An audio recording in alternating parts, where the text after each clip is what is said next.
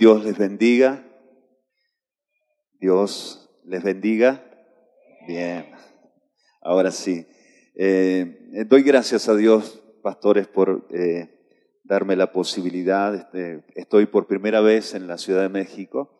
Eh, si bien normalmente salimos a diferentes partes, tenemos misioneros en...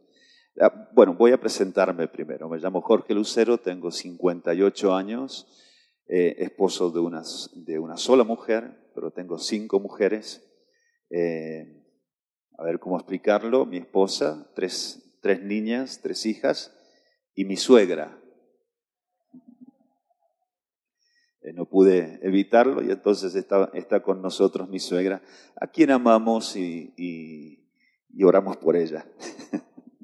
Eh, tengo tres hijas, eh, Luciana, que tiene 28 años, ella es, me, me, puedo mover sin problema, ¿verdad? Sí.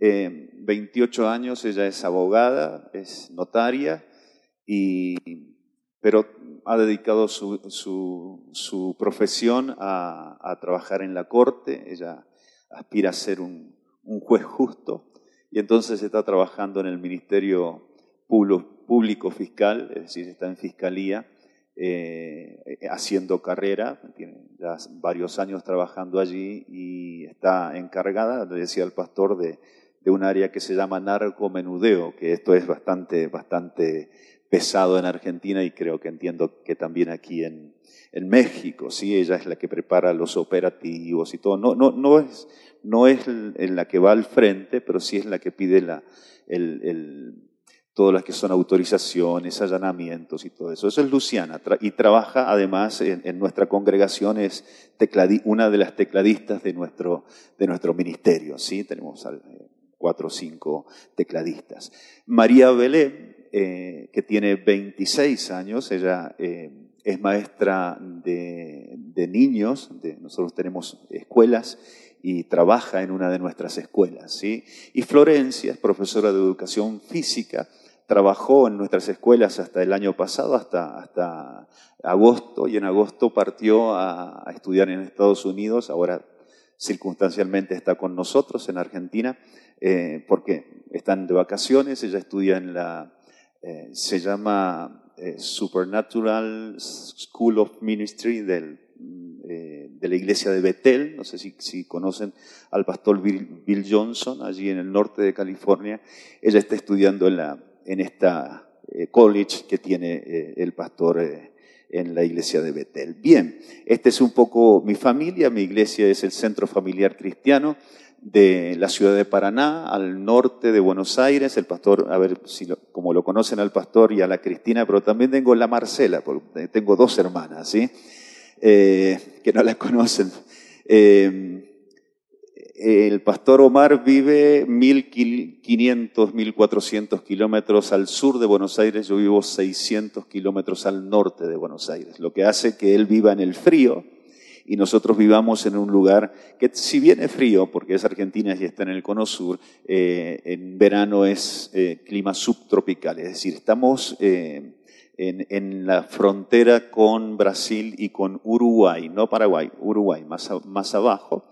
Eh, y tenemos, hace 29 años, eh, somos pastores del Centro Familiar Cristiano, eh, una iglesia que trabaja, tiene como fuerte, si así podemos llamar, las misiones. Tenemos misioneros en, en España, misioneros en Uzbekistán, tenemos, enviamos misioneros a corto plazo a la selva de Argentina para trabajar con los guaraníes, que son una etnia eh, o un pueblo nativo allí en Argentina.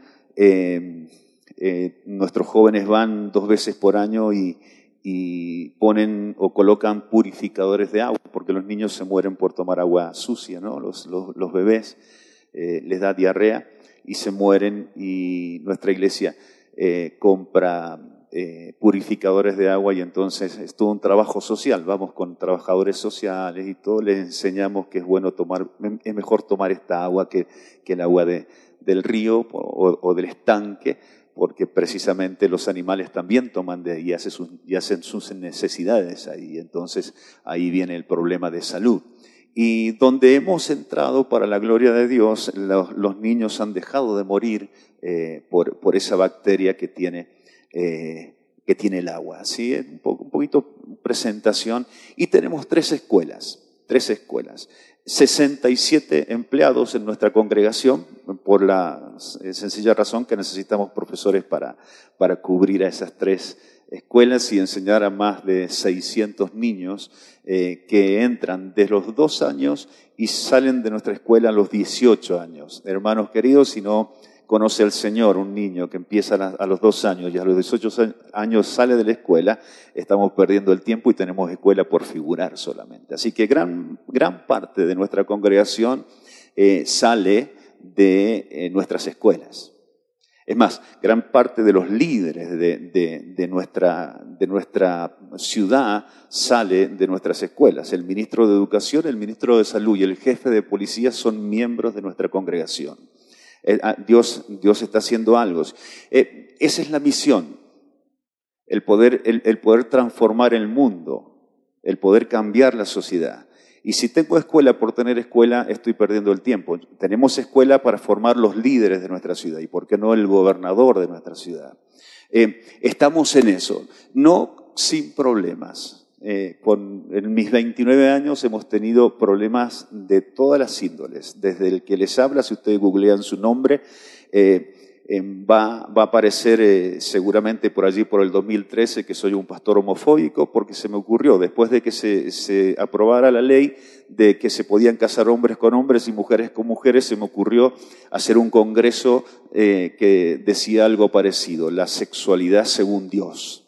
¿Sí? Y entonces todas las organizaciones de, de, defensa y discriminación se cayeron contra nuestra, nuestra congregación, eh, el presidente de los pastores de nuestra organización, el presidente de los pastores de, nuestra ciudad, el presidente de todos los pastores de todas las organizaciones evangélicas de la Argentina me llamaron diciendo tenés que suspender. Y yo dije, no no lo voy a suspender eh, porque voy a decir algo que es verdad. Dios quiere hombre, que el hombre se case con la mujer, porque la Biblia dice que el hombre dejará a su padre y a su madre y se unirá a su mujer y serán los dos una sola carne. No veo que hay, que hay posibilidad de, eh, considerar la posibilidad de eh, que un hombre se case con un hombre o una mujer con una mujer. Y entonces, bueno, usted va a ver ahí, y efectivamente me hicieron una demanda y estoy condenado como eh, homofóbico. No soy homofóbico, eh, eh, lo aclaramos, condenado no en fuero judicial, sino en, un organismo de discriminación. Me han dicho que soy homofóbico. digo esto porque cuando mm, queremos levantar la voz de Dios, muchas veces el diablo se levanta a querer atacarnos. ¿Sí? ¿Cuántos saben esto? Sí, Dios, si, si, si esta iglesia se propone el viernes, el viernes o el sábado, ¿cuándo van a salir? El viernes a presentar el Evangelio a las personas que están allí, eh, eh, yo no, no, no, no soy profeta, pero se lo voy a profetizar. El diablo se va a oponer a que usted salga a hablar el Evangelio a la gente que está en la calle. ¿Sí? Pero, pero el, que está en nosotros es mayor que el que está afuera. Mi hija, eh, teniendo cinco meses allí en, en el Instituto de Betel, eh, fue, eh, sintió eh, en su corazón, porque ama México, ama México, y había un viaje misionero a, yo le contaba al pastor, a Tijuana, y fueron y rentaron un cuarto en un prostíbulo, rentaron un cuarto en un prostíbulo, dos, ella y una, y una, y una amiga, y fueron a predicarle a la prostituta y la prostituta aceptó a Jesucristo en su cuarto del prostíbulo. Y mire, llegó la regente, nosotros le decimos regente en, eh, en, Argentina, no sé cómo se llama, la jefa de ella, y, fue a retarlas y a echarlas y, le contaron lo que estaban, eh, de, qué estaban hablando y la regente aceptó a Jesucristo eh, para la gloria del Señor. Porque si nos animamos a, a, movernos en, un ambiente de fe, lo sobrenatural viene. Lo que ustedes han hecho, el pastor me dice que están desde las siete, desde las siete, están orando, eso establece un ambiente sobrenatural. Es decir, eh, no, no, no, es, no, no es eh, raro que empiece a sanarse los enfermos. El domingo pasado, el último domingo que estuve en mi congregación, que fue hace dos domingos, eh, en, el momento de la, adoración, Dios le dio la audición a un, sordo, a un ciego iba a decir, a, eh, a un sordo.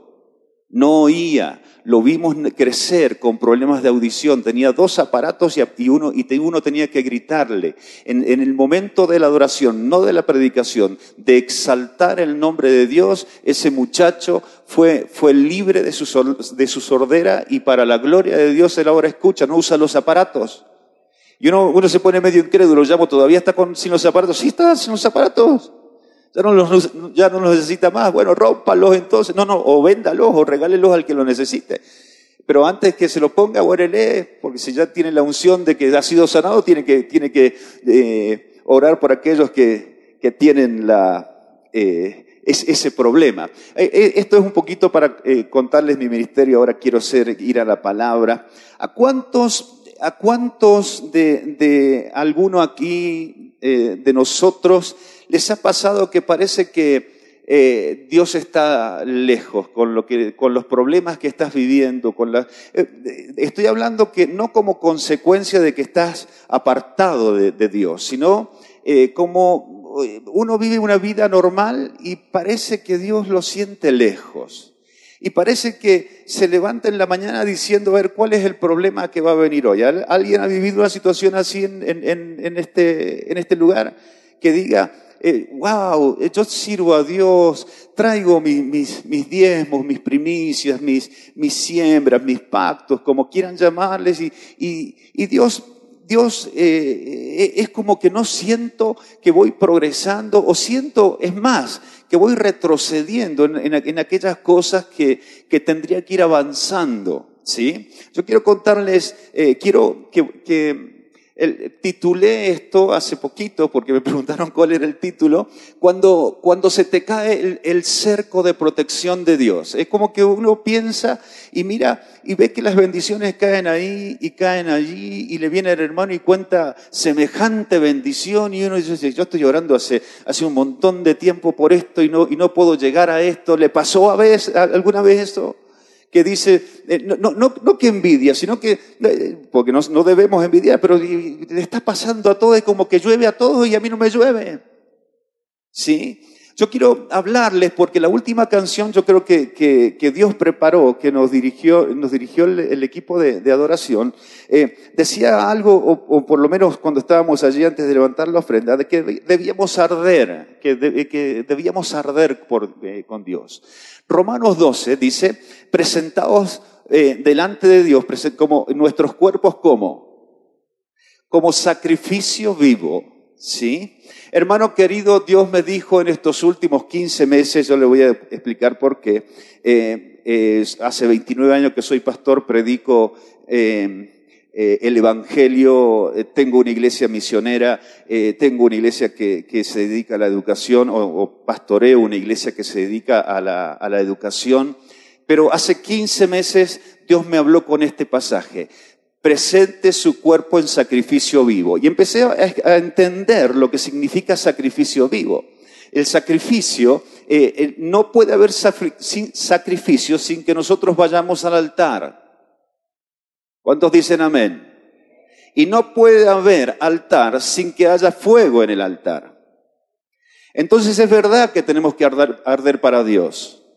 Y que cuando, cuando el apóstol Pablo habla de sacrificio vivo es porque el fuego del Espíritu Santo, yo recibí el Espíritu, yo nací en una iglesia bautista, nunca me hablaron del Espíritu Santo, nunca me hablaron de los dones, nunca me hablaron de... Eh, eh, amo a, mi, la, a la denominación, porque conocí al Señor ahí, pero no me hablaron y alguien me tuvo que decir, como vieron Hechos 19, ah, no te hablaron del Espíritu Santo, entonces fui bautizado en 1993 con el pastor Claudio Freyson, no sé si lo conocen al pastor Claudio, eh, fuimos a decirle con un amigo, compañero de seminario, él le decía, yo quiero ser tu chofer, porque estaba viviendo un, un, avivamiento, y yo le dije, yo quiero, yo quiero limpiar los baños de tu iglesia. Y yo dije, ustedes están locos.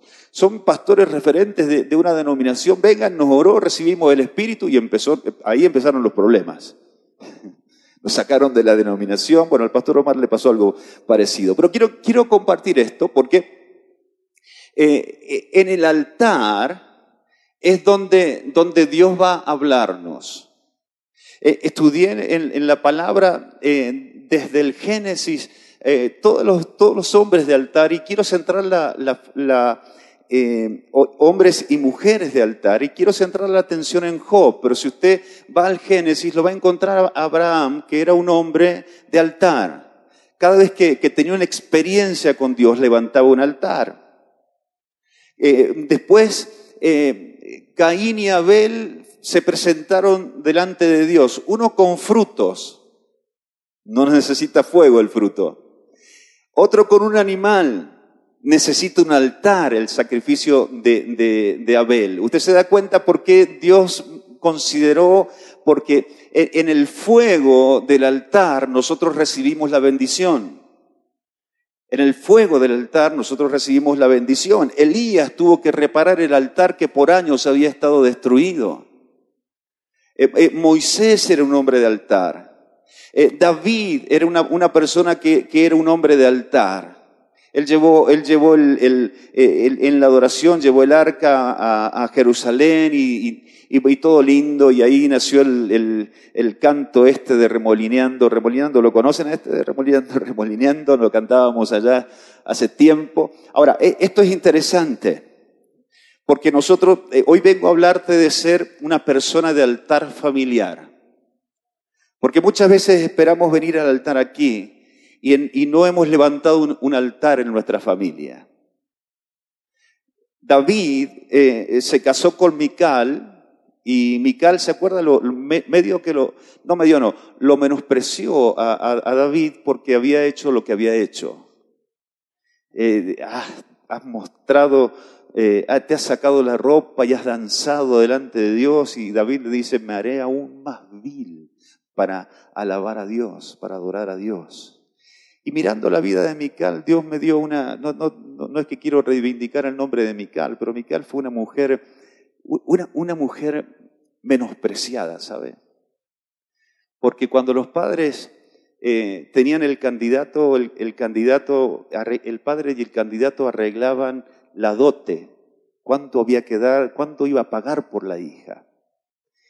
Y en algún momento, yo porque soy de imaginarme situaciones que leo en la Biblia, seguramente el momento más preciado de una mujer, mujeres, el momento más preciado de una mujer, cuando el novio le pide la mano de suya a, su papá. Sí, es, así. Yo le pedí la mano de, mi papá, le dijo que no a Omar. Le dijo que no. Cuando vino ahí, le pidió la mano, no, estábamos todos escuchando. Y mi papá entró, mi mamá le dio y mi, y mi hermana le dieron una buena exhortación y después le dijo que sí. A mí me pasó lo mismo. Mi suegro me dijo que no. Pero antes era diferente. Antes el, novio decía, te voy a dar tanto por, por tu hija. ¿Sabe qué hizo Saúl, el papá? ¿Sabe qué pidió como, como dote para su hija? No pidió oro, no pidió animales. Le dice, yo quiero siempre pucios de filisteos. Imagínese la, la, novia escuchando, valgo siempre pucios de, de, filisteos. Entonces, eh, yo creo que Dios habrá entendido, porque se sentía hasta menospreciada ¿no? por, por, por, David. Pero no, no, voy a hablar de eso, hoy quiero hablar de, de Job. Y, y, sabe que Job eh, era un hombre de altar. Y quiero hablar, al hablar de hombre no quiero, no quiero generalizar, sino eh, eh, ser, es, un, hombre o mujer, hombre o mujer de altar, es lo que quiero hablarte en esta, en esta noche. Quiero que busque el libro de Job, entonces, si usted me, me permite, voy a leer algunos versículos alternados o elegidos, escogidos, pero quiero, porque a Job le pasó algo y, muchas veces sabemos de Job que Job dijo cuando perdió todo, ¿se acuerda que dijo Job cuando perdió todo? Jehová dio, Jehová quitó, bendito sea el nombre de Dios. Esto es lo que dijo Job en el capítulo, en el capítulo 1, allá por el versículo veintitantos. Eh, él, él, dice, desnudo vine a este mundo, desnudo me voy a ir, Dios dio, Dios quitó, bendito sea el nombre de Dios. Y en todo esto, eh, dice la palabra, no, eh, no pecó Job ni, dijo despropósito en contra de Dios. Esto es lo que dice la palabra. Pero si tendríamos, tendríamos que hablar de este hombre que era de altar, tendríamos que decir primero que Dios, Dios lo define de una manera bien interesante. Hubo en la tierra, versículo 1, hubo en la tierra de Uz un varón llamado Job. Este era perfecto, recto, temeroso de Dios y apartado del mal. Miren, eh, queridos hermanos o querido hermano que me estás escuchando, amigo que me estás escuchando, em, la Biblia dice que Job era un, varón temeroso de Dios, era recto, apartado del mal, eh, del, mal, eh, temeroso de Dios y, perfecto, ¿sí? ¿De cuántos de nosotros se podría decir eso en este tiempo? Yo eh, hace 15 meses ya le voy a explicar, por qué fui confrontado. Conocí a Dios de otra manera. Daniel dice en, el capítulo 1 que eh, cuando eh, hizo su, su, ayuno o comió la comida que comía, cuando ah, después los, los enemigos, los que los estaban, los encontraron diez veces mejores que los otros.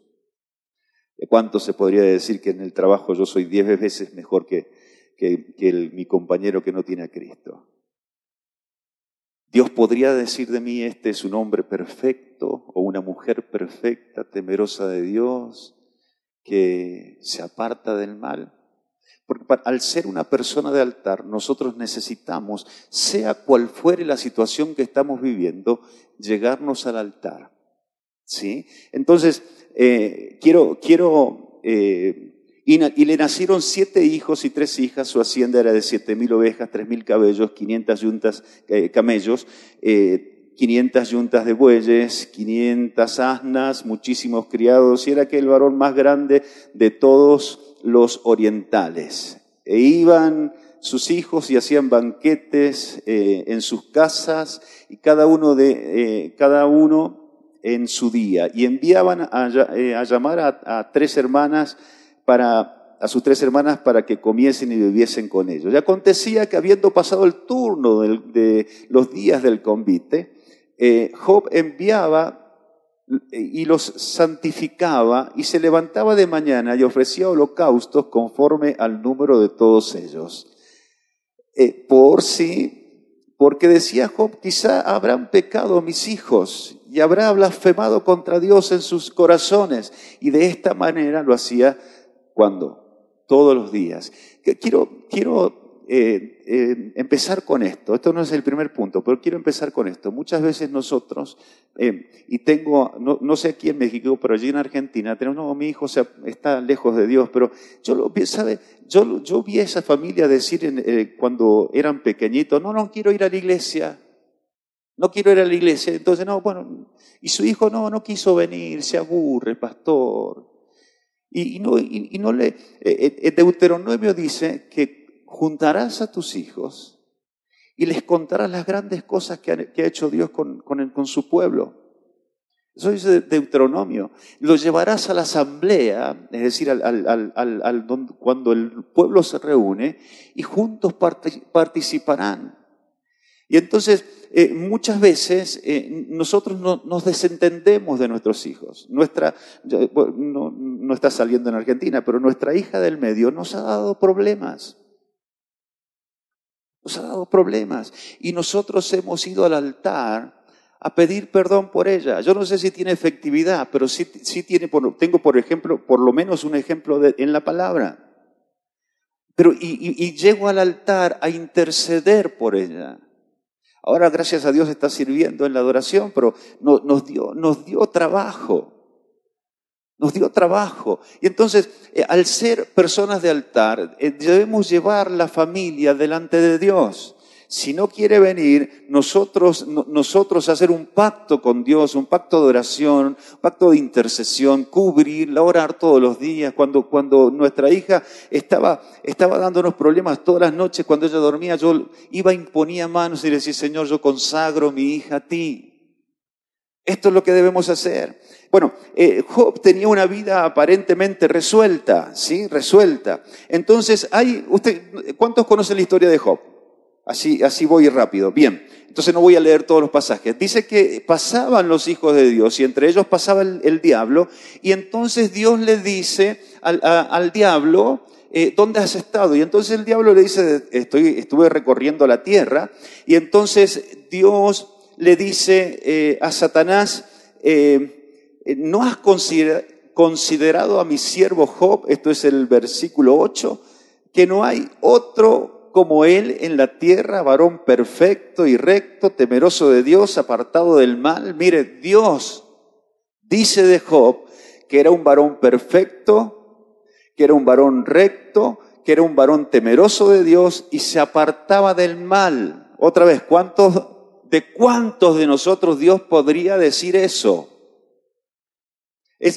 No, no, espero que me responda, espero que usted responda dentro de sí, estoy viviendo de tal manera que Dios dice, wow, este varón es perfecto, esta mujer es perfecta, eh, temerosa de Dios, eh, apartada del mal, eh, anda en rectitud. Esto, es lo que se decía de, de, de Job, lo que Dios decía de Job. Y entonces mire que le contesta Satanás en el versículo 9. ¿Acaso teme Job a Dios de balde? ¿No le has cercado alrededor de él y a su casa y a todo lo que tiene, al trabajo de sus manos, y has dado bendición, por tanto sus bienes han aumentado sobre la tierra? Mire lo que dice el diablo. ¿Acaso teme eh, Job de balde? Porque eh, alrededor de él, aparentemente, el diablo, ¿qué es lo que ve? Un cerco. No le ha cercado. Y entonces le ha llegado bendición y prosperidad. E, esto, esto es algo que, el diablo mira siempre en nosotros, queridos hermanos. Eh, dice, pero extiende ahora tu mano y toca eh, extiende ahora tu mano y toca todo lo que, eh, todo lo que eh, tiene y verás si no blasfema contra ti y contra tu presencia. Mire, el diablo le está diciendo, el diablo le está diciendo a, Dios, ¿sabe, ¿sabes por qué Dios, eh, Job es así? Porque tiene un cerco de protección. Y entonces Dios le dice, tóquele todo menos la vida. Dios le da permiso para, mm, derribar el cerco de protección. Todos nosotros, de, hecho, la Biblia dice que el ángel de Jehová acampa alrededor de los que le temen y los defiende. Es algo bíblico, si no estoy trayendo una, una doctrina extraña. Dios pone protección sobre sus hijos. Dios pone protección sobre sus hijos. Y, entonces, eh, lo, que quiero, lo que estoy tratando de decir, que, muchas veces nosotros estamos, eh, eh, estamos rodeados de un cerco de protección. Y note lo que mira Dios de nosotros. Dios mira de nosotros. que, que nuestra, nuestra condición espiritual, no hay otro como Él en la tierra, varón perfecto, recto, temeroso de Dios y apartado del mal. El secreto de la rectitud es esto. Cuando Dios nos mira, no mira nuestro cerco. El cerco se establece porque somos hijos de Dios. Caerán mil a tu, derecha y a tu, y a tu izquierda otros tantos, pero a ti no te pasará nada ningún arma forjada por, por personas o por seres eh, que no son Dios va a prevalecer contra los hijos de Dios. El que me toca, el que toca a ustedes, toca a la niña de mis ojos, dice la, dice la palabra de Dios. Es, verdad que hay un, hay, un, hay un cerco de Dios. ¿Y qué es lo que mira Dios? Dios no mira el cerco porque eso se establece cuando nosotros le buscamos eh, a Dios. Pero lo que mira Dios es nuestra condición espiritual. Y lo que mira el diablo es el cerco. ¿Acaso teme de balde? ¿Acaso teme de balde Job? Es el cerco que le has puesto. Y entonces, sacale el cerco a ver si no blasfema. Sacale el cerco a ver si no blasfema. ¿Sabe? Eh, ¿sabe? Dios, el, el diablo no tiene autoridad. El diablo no tiene autoridad, lo repito. El diablo no tiene autoridad de tocar tu llamado, porque Dios te ha llamado. Sería meterse con Dios. El diablo no tiene autoridad de tocar tu unción porque sería tocar el, Espíritu Santo en tu vida. El diablo no tiene autoridad de tocar el, eh, todo, lo, todo, lo, que se corresponde a lo espiritual. No, no, no puede robar, no puede eh, quitar la palabra que Dios ha puesto en tu vida, no puede quitar la, la revelación, porque sería meterse con Dios. El diablo puede tocar el cerco, sí puede tocar el cerco, que, nos rodea, pero no puede tocarnos a nosotros, porque nosotros pertenecemos a Dios. Esto es lo que pasó. 7 de enero, esto es lo, esto es lo que pasó ahí. 7 de enero del 2017 eh, se casaba la hija del pastor Omar, y yo soy el, el, cazador oficial de la, de, la, familia, no sé por qué. Bueno, soy el hermano mayor y entonces eh, parece que les gustan las ceremonias. Eh, 7 de enero del 2017, a las 8 de la noche, Julieta, la hija mayor del pastor Omar, eh, él, tiene dos varones, los mayores, y después tiene dos nenas, eh, y la mayor de ellas, Julieta, se casaba, eh, y a las 8 de la mañana yo empiezo a temblar, a temblar y a sentirme mal, descomponerme del estómago. Y dije, voy al médico, fui al médico, el médico me dijo, eh, eh, ¿qué han dado haciendo? Eh, un casamiento, ah, es una gastroenteritis. Era verano allí en Argentina, enero verano, mucho calor, es seguramente alguna mayonesa o algo así, le hizo mal, haga dieta. Tengo el casamiento, es decir, oficio la ceremonia del, del casamiento, el pastor Omar entra, todavía ni me acuerdo qué dije, ni me acuerdo qué dije de lo mal que estaba. Eh, estaba en la, en, la, fiesta y no comí el pastel, no comí nada porque me, tuve que ir a, porque al otro día salíamos de vacaciones. Cinco minutos conduciendo el carro íbamos a, los, bosques y lagos de la Patagonia, eh, en una cabaña que, habíamos rentado. Eh, cinco minutos manejando, me descompongo de nuevo, llego al hospital o me llevan al hospital y el médico me pregunta, ¿qué han, dado haciendo? Y le digo, de casamiento, ah, gastroenteritis, seguro. Entonces, eh, arroz blanco y un té y, y siga camino para la montaña. Cinco minutos después, cinco minutos después yo empiezo a temblar y no pude conducir el carro más, tuve que volver en avión el 29 de, enero. Eh, mi congregación o nuestro ministerio mandó dos jóvenes, uno que, que eh, les ayudar a conducir el carro. Estábamos a 2.000 kilómetros, 1.600 kilómetros, 1.800 kilómetros de nuestra, de nuestra ciudad, porque era bien, bien en el sur, bien en la Patagonia. Y yo fui en avión hasta, hasta, mi, hasta mi casa, me estaban esperando y ahí me cuidaron hasta que llegó mi esposa. El médico diagnosticó un trastorno generalizado de estrés trastorno generalizado de estrés. Y él me dijo, por dos años no vas a poder predicar, porque temblaba, lloraba, por, eh, eh, por 60 a 90 días vas a tener este temblor. Eh, y me llevaron engañado, hermanos, me dijeron, necesitas un especialista, y mi médico me dijo, si es un neurocientífico, y fui contento. Y cuando entré decía psiquiatra en, en, la, en la puerta. Sí, en realidad es especialista en neurociencia, pero, ahí decía psiquiatra. Y yo no quería entrar y me empujaban y no quería entrar. Y, después él me habló con tanto amor. A Elías le pasó lo mismo, pastor, quédese tranquilo. Y a muchos le ha pasado lo mismo.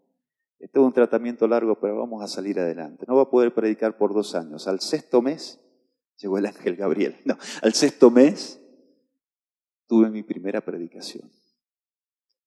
Y después me dijo, por dos años no va a poder conducir la iglesia. En octubre él me dio permiso para, para, para eh, hacerlo ejecutivo en la iglesia, es decir, para dirigir el ministerio. A los diez meses, no a los veinticuatro meses.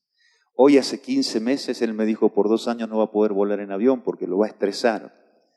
En, en agosto pasado eh, llevé a mi hija a California cuando, estaba, eh, cuando se, fue a estudiar. Hoy voy a pasar, eh, en esta salida que hago en este año, voy a pasar un mes predicando casi todos los días. Y el Señor me renovó las fuerzas. Se me cayó, se me cayó el cerco. Yo le preguntaba al Señor esto para, otra, para, otro, para otro mensaje. ¿Por qué, Señor, dónde estás en todo esto? No sé si te ha pasado alguna vez que usted le pregunta a Dios, Señor, ¿dónde, dónde, dónde estás en todo esto? ¿Estás en, todo esto que me está pasando? Después le preguntaba al Señor, Señor, yo, yo voy a poner las ganas, pero sacame adelante. Yo voy a poner muchas... Usted, los mexicanos tienen una expresión que me, me gusta. Échele gana, hermano. Échele gana, vamos.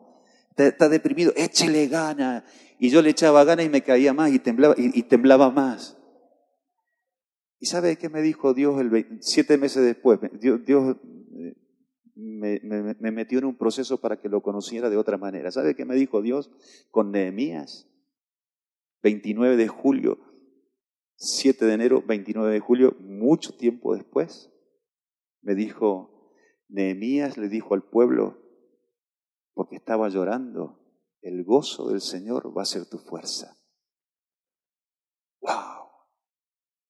Entonces entendí, porque después Habacuc dice lo mismo, aunque la higuera no florezca ni en las vides haya fruto, yo igual me alegraré y me gozaré en el Dios de mi salvación.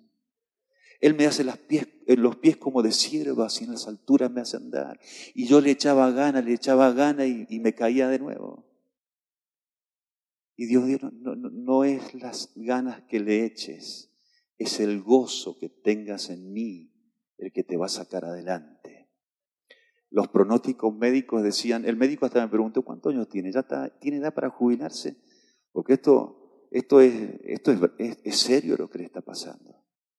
Hoy estoy sin ningún, bueno, ya, ya si ya en, en octubre ya puedo dirigir la iglesia, pero Dios me dijo, ¿Sabe qué me dijo Dios? La iglesia sigue sin que usted, no lo necesita usted si no se porta, si no hace las cosas bien. Cuide su salud, cuiden la salud de sus pastores.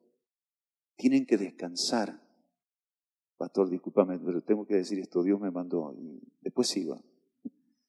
A no ser que se muera alguien o se incendie su casa, no lo llame el día lunes si es el día de descanso de él. Que descanse. El que les habla pensaba que era una virtud no descansar. Porque en los mandamientos dice, tomarás un día para santificar a Dios y para descansar. Pero eso es la ley, decía yo. Pero no adulterarás, también está en la ley. Y yo no le digo a mi esposa, bueno, me voy a México a adulterar y después vuelvo. Por total, estamos en la gracia, porque no salgo de Argentina, me dio un palo en la cabeza y, terminó mi ministerio. Ahí está también no matarás y nadie discute que no hay que matar. Pero si desobedecemos a Dios, estamos bajo la gracia, ¿eh? no estamos bajo la ley, pero desobedecemos a Dios en el descanso. El pastor tiene leyó un, leíste un libro de Buen Cordeiro, andar con el tanque vacío. Eso me bendijo mucho, me bendijo mucho. Pero eh, quiero, quiero hablar porque a los hombres y mujeres de altar el diablo te quiere romper el cerco de protección y de bendición que Dios ha puesto sobre nosotros. Ahora, yo no sé usted, pero yo quiero, yo quiero eh, eh, em, hablar en los próximos minutos. Voy a ser corto, eh, pues ya me tomé mi tiempo. Satanás quiere destruir tu cerco, quiere, quiere hacerte reflexionar acerca de lo que Dios está haciendo y no puede tocar tu integridad, tu devoción, tu unción y tu ministerio. No la puede tocar porque, como decía recién, eh, tocar la unción sería tocar al Espíritu Santo, tocar tu llamado sería tocar al que te ha llamado, eh, tocar la revelación sería tocar la palabra de Dios y, no, y no, la palabra de Dios no puede ser tocada. Él no puede, no puede tocar tu vida, pero Él puede atentar contra el cerco de protección. Y entonces, eh, en, leyendo, en, mi tiempo de, reflexión, preguntándole a Dios por qué me había pasado eso, por qué a mí, por qué no a otros, yo conocí a otros pastores que sí se merecían que le pasara eso, yo pensaba que no. Eh, en, realidad yo le decía al pastor, ni a los enemigos le deseo. Le dije al médico que decían que era un neurocientífico y psiquiatra, usted lo estudió, yo lo estoy viviendo. Y me dice, tiene razón, pastor. Yo no sé lo que usted está pasando, pero lo estudié. Eh, ahora, qué difícil es ser un hombre de altar, una mujer de altar, cuando se nos cae el, se nos cae el cerco. Y quiero hablarte de eso hoy. ¿Qué hacemos cuando se nos cae el cerco? Y, tengo tres puntos solamente en esta, en esta hora yo no sé cómo predica el pastor Omar aquí, si aquí hay algo que se abre y el pastor se cae, pero el pastor Omar cuando predica, predica dos horas y media. Una vez, díganle, díganle que yo, yo le conté. Una vez dijo a las 10 de la mañana en el primer servicio, el primer servicio de nuestra, de nuestra congregación, voy a terminar a las 2 de la tarde. Así. Así que eh, salgan ahora o se quedan hasta las 2 de la tarde. No terminó a las 2 de la tarde, terminó a la una y media. Así, así eh, no, no voy a hacer eso hoy. Eh, pero eh, tengo una gana de alguna vez cuando voy a ministrar hacerle eso a él en la iglesia. hermanos, el primer punto es el diablo quiere, no, no puede, como no puede tocar tu vida, no puede tocar tu integridad, tu devoción, tu llamado. Él quiere destruir el cerco que Dios pone para, para protegernos. Entonces, ¿qué hacer? ¿Sí? ¿Qué hacer?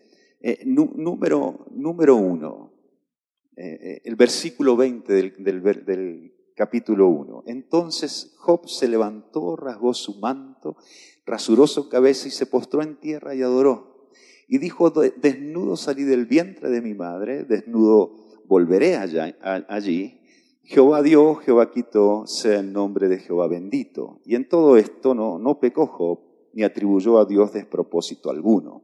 Hay otra versión que me, gusta, la, voy a leer porque me eh, va a aclarar un poco eh, este, este versículo. Dice que al, llegar a este punto, es decir, eh, en el momento que, que porque vinieron a avisarle que se habían muerto las hijas, se habían muerto los animales, se habían, destruido todas sus posesiones, se había quedado sin nada. ¿sí? Al llegar a este punto, cuando vinieron los mensajeros y, dieron todas estas noticias, se levantó Job, rasgó sus, rasgó sus vestiduras, se rasuró la cabeza y luego, mire, míreme, y luego se dejó caer en adoración se dejó caer en adoración.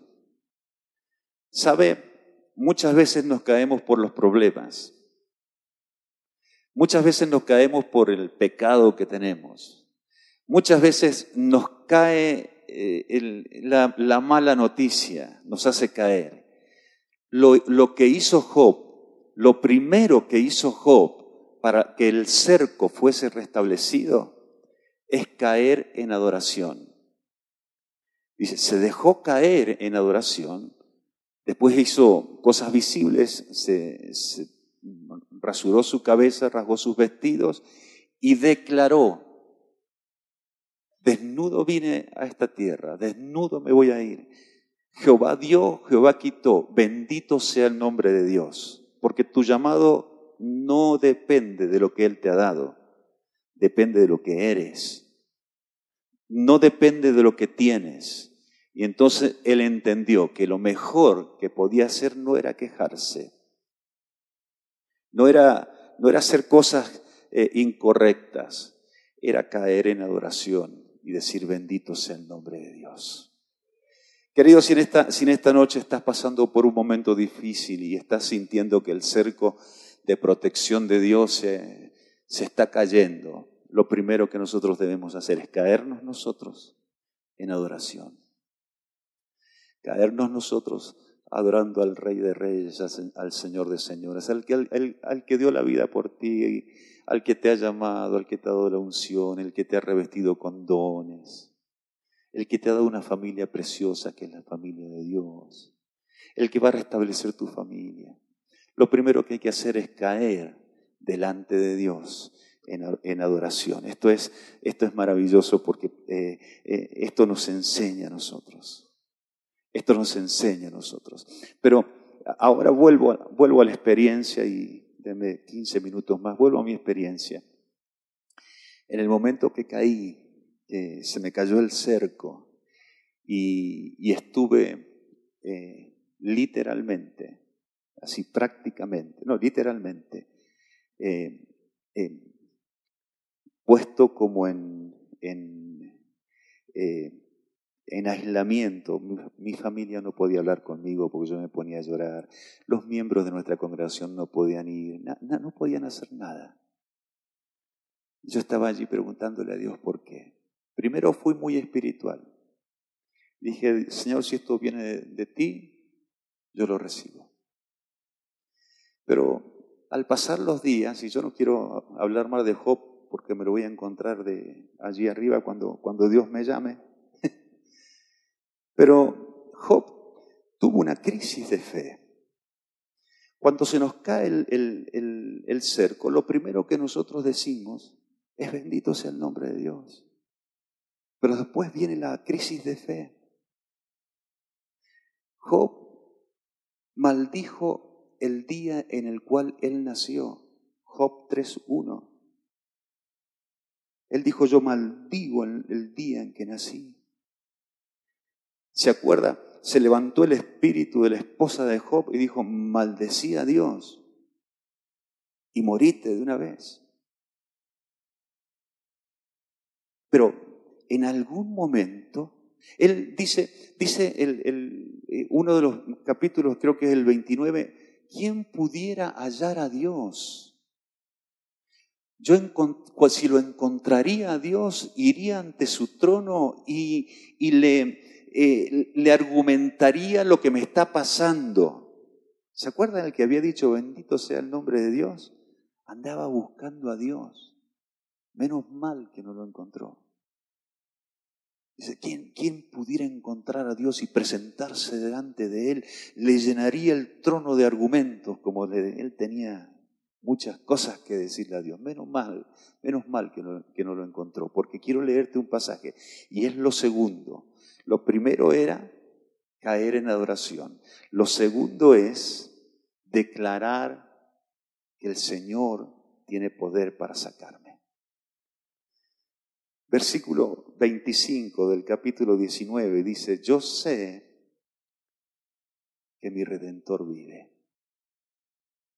Y al fin se levantará sobre, como sobre el polvo, y después de deshecha esta mi piel y mi carne, en mi carne he de ver a Dios, el cual veré por mí mismo, y mis ojos lo verán, y no otro, aunque mi corazón desfallece dentro de mí. Queridos, en esta, si alguien quiere ayudarme en el teclado, porque estoy viendo que ya estoy seis minutos. lo primero que usted tiene que hacer es declarar, yo sé que mi redentor vive. Querido hermano, el redentor no se está refiriendo a Jesucristo porque Job era hebreo y mucho antes de Jesucristo. El redentor era una imagen del pueblo hebreo era una persona específica en el pueblo hebreo, que se levantaba cuando alguien perdía algo. Eh, a ver si explico. Una persona viuda, eh, el pueblo levantaba, el pueblo hebreo, la cultura hebrea levantaba un redentor, que era el que, si no tenía hijos, le levantaba descendencia. Es decir, hacía que la viuda tuviese hijos y los cuidaba, los cuidaba hasta que el hijo, el hijo varón cumplía la mayoría de edad y entonces el hijo podía mantener a la mamá. Ese era el redentor en, la costumbre hebrea. Entonces, eh, curioso es que Job había perdido todo y el redentor se levantaba cuando alguien perdía algo. Y entonces Job dice, yo sé, hey, yo sé que aunque mi carne desfallece, mi redentor vive. Hoy tu redentor es Jesucristo. Hoy tu redentor es Jesucristo. Número uno, caerse en adoración. Número dos, declarar, hey, en medio de lo que estoy viviendo, y, les hablo con autoridad porque viví 90 días temblando y llorando y entendí, Dios me dio esta palabra y yo declaraba, yo sé que mi redentor vive. Yo sé que mi redentor vive. Y, no, pasaba, mucho y pasaban los días y yo seguía declarando, yo sé que mi redentor vive. Número uno, caer en adoración. Número dos, declarar la palabra de Dios. Declarar la palabra de Dios. Esto es lo que nos va a hacer a nosotros eh, eh, hacer que el cerco se restablezca. Y, y la última, la última. Esta es la más difícil. ¿Quiere que se la diga porque es difícil? Se la voy a leer. Porque Job empezó, después de que, declaró que, que eh, su redentor vivía, eh, empezó a declarar porque le empezaron a venir verdades de Dios. Yo sé que todo lo puedes. Yo sé que todo lo puedes y que no hay pensamiento que se esconda de ti. Tú eres quien oscurece el consejo sin entendimiento. Por, por tanto, yo hablaba lo que no entendía, cosas demasiadas maravillosas para mí. Y empezó a tener una experiencia con Dios diferente. 29 años de pastor, mis últimos 15 meses han sido con una experiencia diferente con Dios. Predicada, predicaba, fui bautizado por el Espíritu Santo, pero los últimos 15 meses al declarar que mi redentor vivía, empecé a declarar que Él todo lo puede y me podía sacar. Los médicos decían que no iba a volver a predicar. Seis meses después yo estaba predicando. El médico me sugirió, ¿habrá posibilidad de jubilarse? Te reprendo, Satanás, yo soy un pibe todavía. ¿Pibe, señor? Sí. Así es. Y la tercera como decía, se la, voy a leer. Entonces, él tenía, tres, él tenía amigos. Cuando Job estuvo en, les dijo perros a, los amigos. Eh, aconteció que después de, esto, dice la palabra, habló Jehová estas palabras a Job. Eh, eh, Jehová, perdón, que, que, habló estas palabras a Job, perdón, Jehová dijo a Elifaz, temanita, mira, mi ira se ha encendido contra ti y tus dos compañeros, porque no habéis hablado de mí lo, recto como mi siervo Job. Ahora pues, tomaos siete becerros, siete becerros, siete carneros, e ir a mi siervo Job y ofrecer holocausto por vosotros, y mi siervo Job orará por vosotros, porque de cierto solo a él atenderé. ¿Sabe qué le está diciendo? Cáigase en adoración para restablecer el, cerco. Diga, mi redentor vive, todo lo puede. No hay pensamiento que se oculte delante de ti. Pero la tercera sí que es difícil. Porque esos amigos que tenía habían hablado mal de él habían dicho, algo habrás hecho, por eso Dios te está dando. Entonces la enseñanza es, primero le dice a los amigos, vayan y hagan un sacrificio y que mi siervo Job ore por ustedes. ¿Usted oraría por alguien que le hizo mal? Pero para que se restablezca el, el cerco, para ser hombre recto, apartado del mal, tenemos que bendecir a aquellos que dicen mal de nosotros. ¿Sabe qué hice yo? Hay una profeta, no les voy a dar el nombre porque si no la van a googlear y, queda mal, pero hay una profeta en, en Argentina que viene a mi ciudad una vez por mes y nosotros tenemos un ministerio reconocido. Entonces, cada vez que puede, dice, esos eran bautistas, se van a secar ahí, nos saca la gente váyanse de ahí porque, porque eh, les interesa únicamente la educación y gastan plata en las misiones, se secan en esa iglesia. Mi, mi iglesia es una iglesia viva, nuestra iglesia es una congregación viva, una pasión misionera. Salen a la noche para los homeless, para las personas que están durmiendo en la calle en invierno, les llevan café, les llevan... E, es una congregación que ama al prójimo y esa profeta eh, dice, eh, salgan de ahí. Y Dios me dijo en toda mi, en, toda mi, crisis, llame a la profeta. No, no, estaba, Señor, yo la perdono, la perdono, casi digo el nombre, pero no, no lo voy a decir. Eh, yo perdono a Juanita, no se llama Juanita, perdono a Juanita. Dice, no, no, llámela y dígale que la perdona. No, pero ya la estoy perdonando. No, llámela. La llamo. No tenía el teléfono, tengo que conseguir el teléfono, la llamo, le digo, eh, Juanita, soy el pastor Jorge Lucero. No lo conozco, sí, sí, usted me conoce. soy el pastor del Centro Familiar Cristiano. Ah, pastor, ¿cómo le va? Te bendigo y te amo, Juanita. No le reproches lo que, lo, que, ella, lo que ella dice. Te bendigo. Y si hay algo has dicho, te perdono. ¿Sabe por qué yo estoy predicando siete meses después y quince meses después puedo contar este, este testimonio?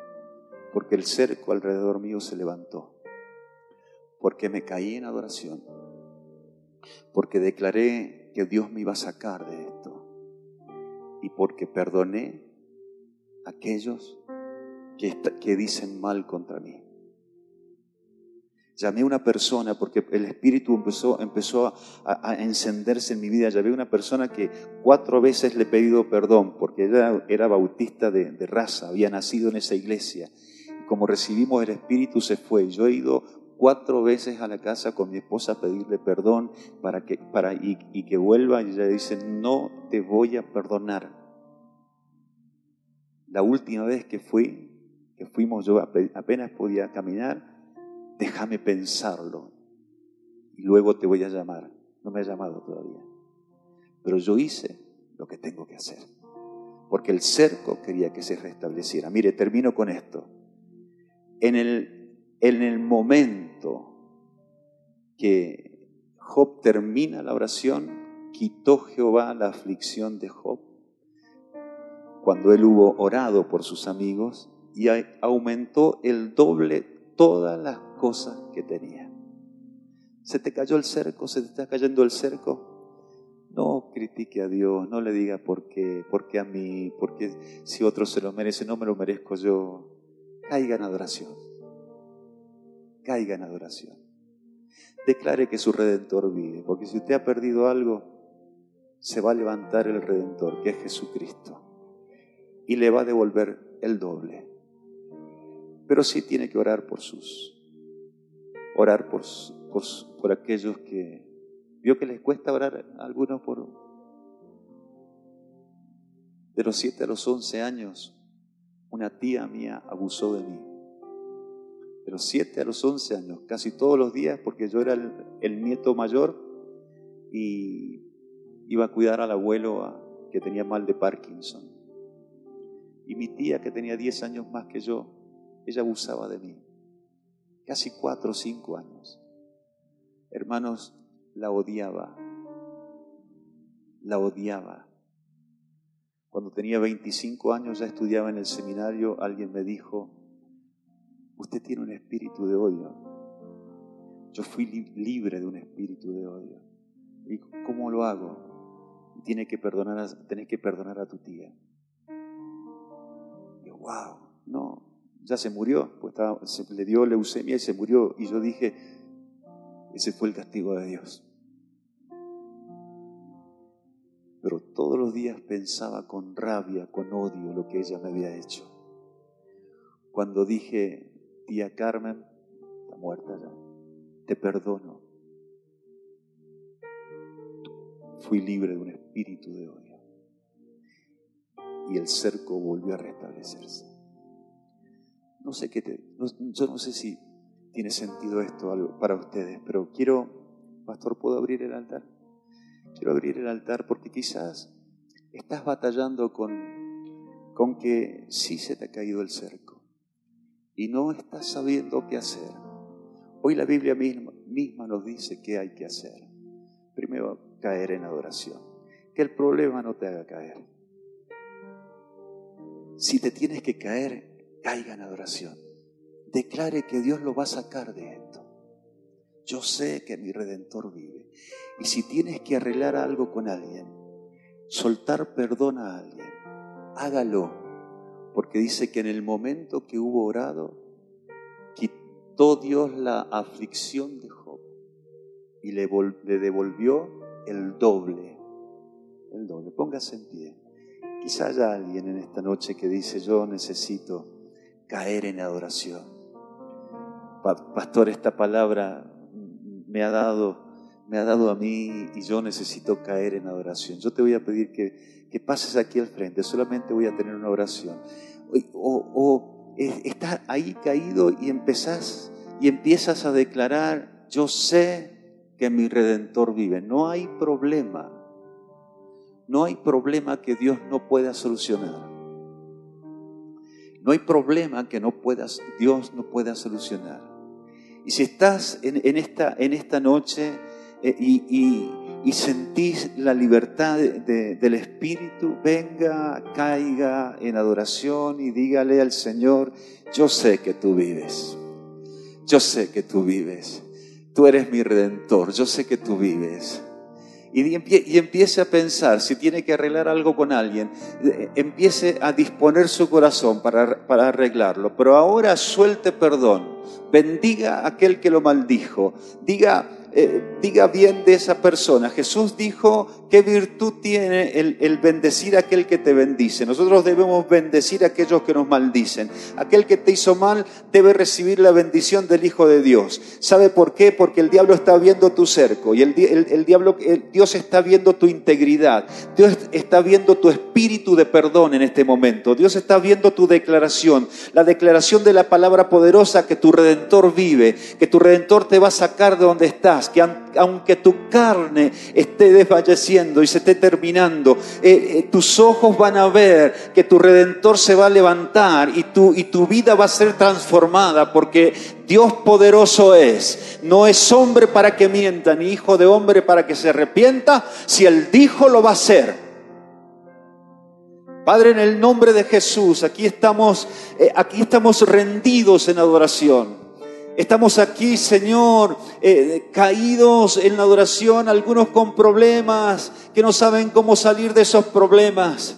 Señor, quizá en el primer momento dijimos, bendito era tu nombre, pero después empezamos a cuestionar lo que estabas haciendo. Ahora declaramos que tú eres nuestro redentor, que de oídas te habíamos oído, pero ahora nuestros ojos te ven nuestros ojos y nuestra vida va a experimentar como el cerco de protección, de, prosperidad, de salud, de libertad se establece sobre nuestras vidas, porque la verdad es una verdad eh, trascendente en tu palabra que mandas a tus ángeles, ángeles alrededor nuestro, en el nombre de Jesús.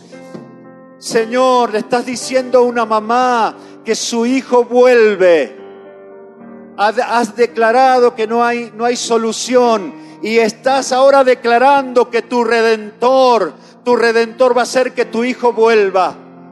Ese negocio que se ha cortado y que no avanza, estás declarando que tu redentor vive y estás postrado en adoración y estás haciendo dando una bendición a aquellos que te han hecho mal.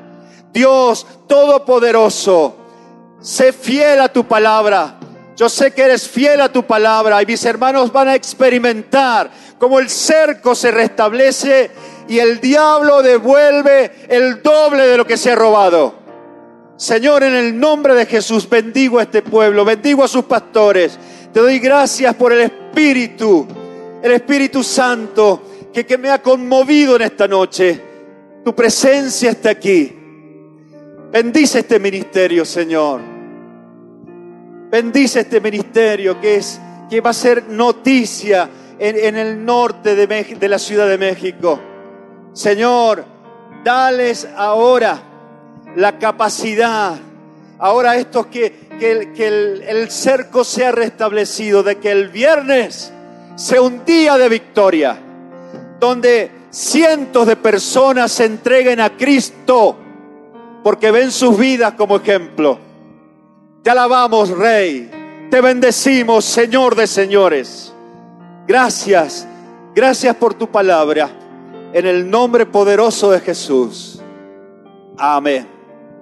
Amén. Dios les bendiga.